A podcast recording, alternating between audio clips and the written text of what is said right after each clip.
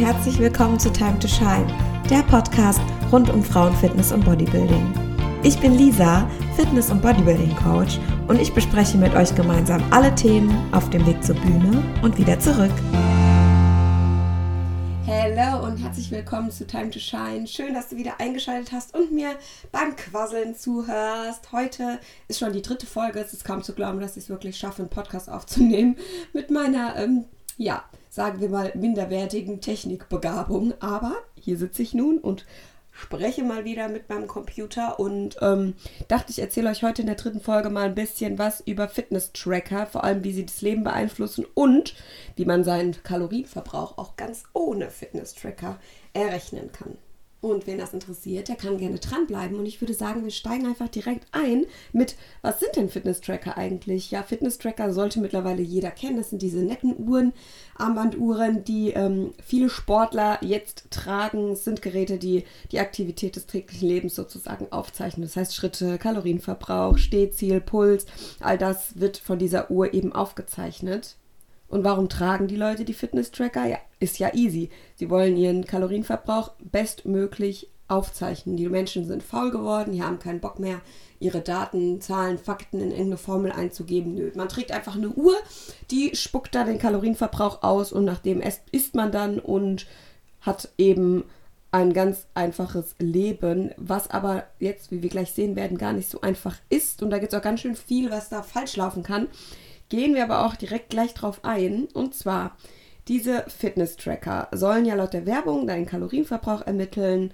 Mir selbst ist leider schon aufgefallen, da ich schon einige Fitness-Tracker in meiner Zeit im Bodybuilding getestet habe, dass eben jedes Mal, auch wenn ich dieselbe Aktivität habe, irgendwas anderes bei diesen Fitness-Trackern rauskommt. Also es steht über eine andere Zahl drauf und da gibt es auch zigtausend Studien für, die eben belegen, dass jede Fitnessuhr anders aufzeichnet und da immer andere Sachen bei rauskommen, auch wenn du dieselbe Aktivität machst. Das heißt, du könntest dir auch zwei Fitness-Tracker an einen Arm ziehen, dieselbe Sache machen die ganze Zeit und es würden zwei unterschiedliche Zahlen am Ende rauskommen. Das beweist ja schon mal, dass diese Fitness-Tracker eben nicht so genau sind. Ähm, das Ganze wird natürlich damit belegt, dass äh, diese Fitness-Tracker eben einfach nach einem Algorithmus arbeiten und je nach Marke schwankt das dann eben sehr stark. Die arbeiten nach einer speziellen Formel, äh, können ausrechnen, was du eben verbrauchen könntest bei den Aktivitäten, die du betreibst und spucken dann eben irgendeinen Wert aus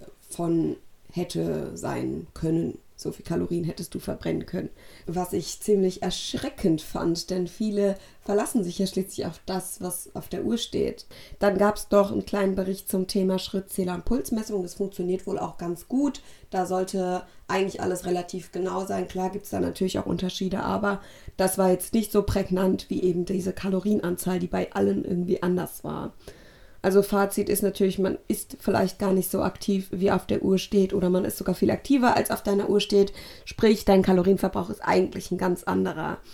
Die Gefahr daran ist jetzt natürlich, dass man ungewollt zu oder abnimmt, obwohl das Ziel ein ganz anderes ist. Ähm, viele, die eine Fitnessuhr tragen möchten, vielleicht nach ihrem Kalorienverbrauch essen oder darunter essen, um eben Gewicht zu verlieren. Jetzt ist es natürlich so, wenn die Kalorienanzahl, die auf der Uhr steht, falsch ist und du isst aber nach ihr, dann kann es auch sein, dass du relativ schnell zunimmst. An der Stelle vielleicht kurz, um ein Kilo Fett zuzunehmen, musst du 7000 Kalorien im Überschuss essen. Stell dir mal vor, die Uhr ist jetzt wirklich so falsch und du isst jeden Tag in der Woche 1000 Kalorien mehr, als du eigentlich verbrauchst. Ähm, dann hast du auf jeden Fall in einer Woche ein Kilo Fett zugenommen. Ich möchte hier niemanden Angst machen, um Gottes Willen. Ich denke nicht, dass man da wirklich Unterschiede von 1000 Kalorien feststellen konnte, aber ich möchte nur warnen, dass ihr euch euren Kalorienverbrauch lieber nicht von eurer Uhr abguckt, sondern einfach ein bisschen selbst Eigeninitiative ergreift und euch den eben anders berechnet. Aber nochmal kurz weg von dem Kalorienverbrauch, da komme ich gleich nochmal drauf zu sprechen, wenn ich darüber rede, wie man den richtig berechnet ohne Fitness-Tracker. Ich wollte noch eine ganz andere Sache ansprechen und zwar die Sucht nach Fitness-Tracking. Also das ist wirklich sehr prägnant, das habe ich in so vielen Studien jetzt gelesen, dass Fitness-Tracker süchtig machen. Einfach deswegen, weil man eben durch das Aufzeichnen der eigenen Aktivität einen nachvollziehbaren Wert hat. Man kann seine verbrannten Kalorien nachvollziehen, indem sie als Zahl auf einer Uhr stehen und hat immer was ähm, ja, wo man sich dran messen kann, besser zu werden. Und ich habe ja auch eine kleine Umfrage auf Instagram gemacht letztens zum Thema Fitness-Tracken. Ähm, dafür war die jetzt übrigens, wisst ihr, warum ich diese Fragen gestellt habe. Und zwar habe ich gefragt, wer alles eine Fitnessuhr hat. Und 71 Prozent der Befragten haben eine. Und 61 Prozent davon zeichnen auch ihr Training regelmäßig auf. Also das ist mehr als die Hälfte, die auf jeden Fall ähm, regelmäßig auf ihr Training achten.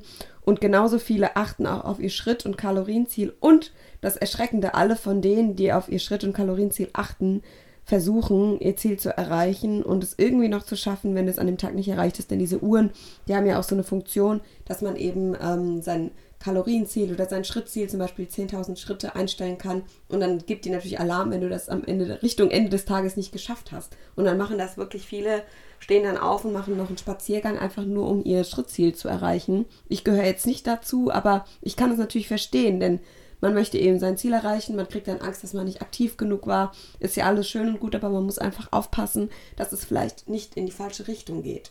Deswegen ein kleiner Appell an euch, hört auf euren Körper, ihr wisst am besten, was ihr braucht und es weiß keine Uhr der Welt, kein Fitness-Tracker der Welt. Ähm, macht das, wonach ihr euch fühlt und nicht das, was euch auf einem Display an eurem Handgelenk angezeigt wird. Kommen wir aber nun zu dem, wieso wohl die meisten hier von euch eingeschaltet haben.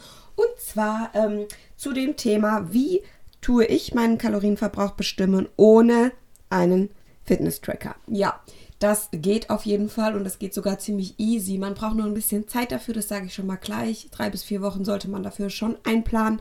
Kommen wir aber erstmal dazu, was ihr dafür alles braucht. Ihr braucht eine Körperwaage, eine ganz normale Waage, womit ihr euch jeden Tag wiegen könnt und eine App, um eure Lebensmittel aufzuzeichnen bzw. einzutracken.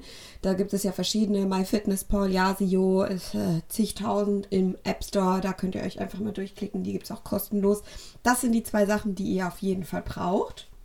Und dann würde ich sagen, starten wir auch schon direkt mit der Durchführung. Und zwar fängt es damit an, dass ihr euch Stift und Block zur Hand nehmt oder eurer Notizfunktion am Handy und ihr wiegt euch jeden Tag.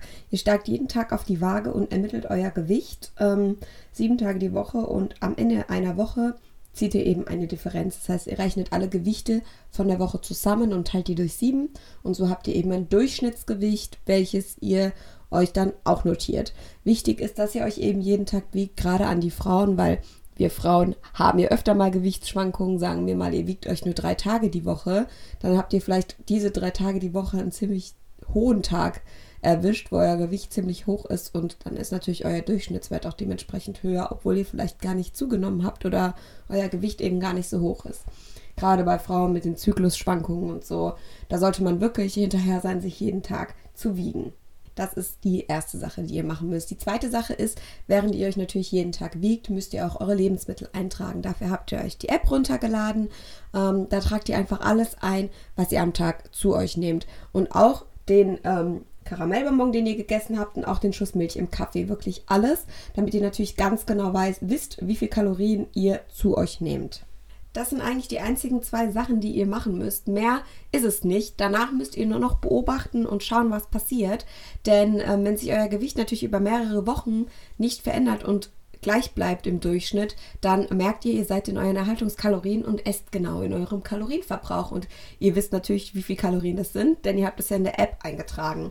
Solltet ihr natürlich merken, dass das Gewicht hoch oder runter geht, müsst ihr natürlich die Kalorien anpassen und ähm, das könnt ihr mit Hilfe der App halt ziemlich gut regulieren und irgendwann, wenn das Gewicht dann so ist, dass es gleich bleibt, habt ihr euren Kalorienbedarf gefunden und wenn man seinen Kalorienbedarf erstmal gefunden hat, ist es natürlich auch super einfach, eine Diät zu steuern oder einen Aufbau zu steuern, weil man weiß ja immer genau, was der Körper braucht.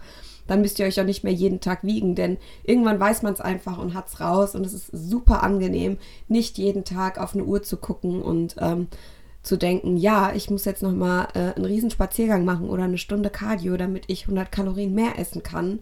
Äh, das ist total schwachsinnig. Das braucht man nicht, wenn man eben eine Methode hat, bei der man eigentlich gar keine Uhr mehr braucht. Klar, es ist ein guter Artikel. Wie gesagt, ich nutze es auch und ich will es gar nicht so schlecht machen, denn ich finde es manchmal ganz cool zu sehen, äh, nach einem achtstündigen Dienst im Krankenhaus, wie viele Schritte ich gemacht habe. Also es ist schon ein cooles Gadget. Man soll es nicht, ich will es nicht komplett schlecht machen, wirklich, aber man sollte vielleicht nicht so viel Wert auf die Zahlen geben, die auf dieser Uhr stehen. Macht euch nicht so einen Kopf. Ihr wisst am besten, was gut für euren Körper ist.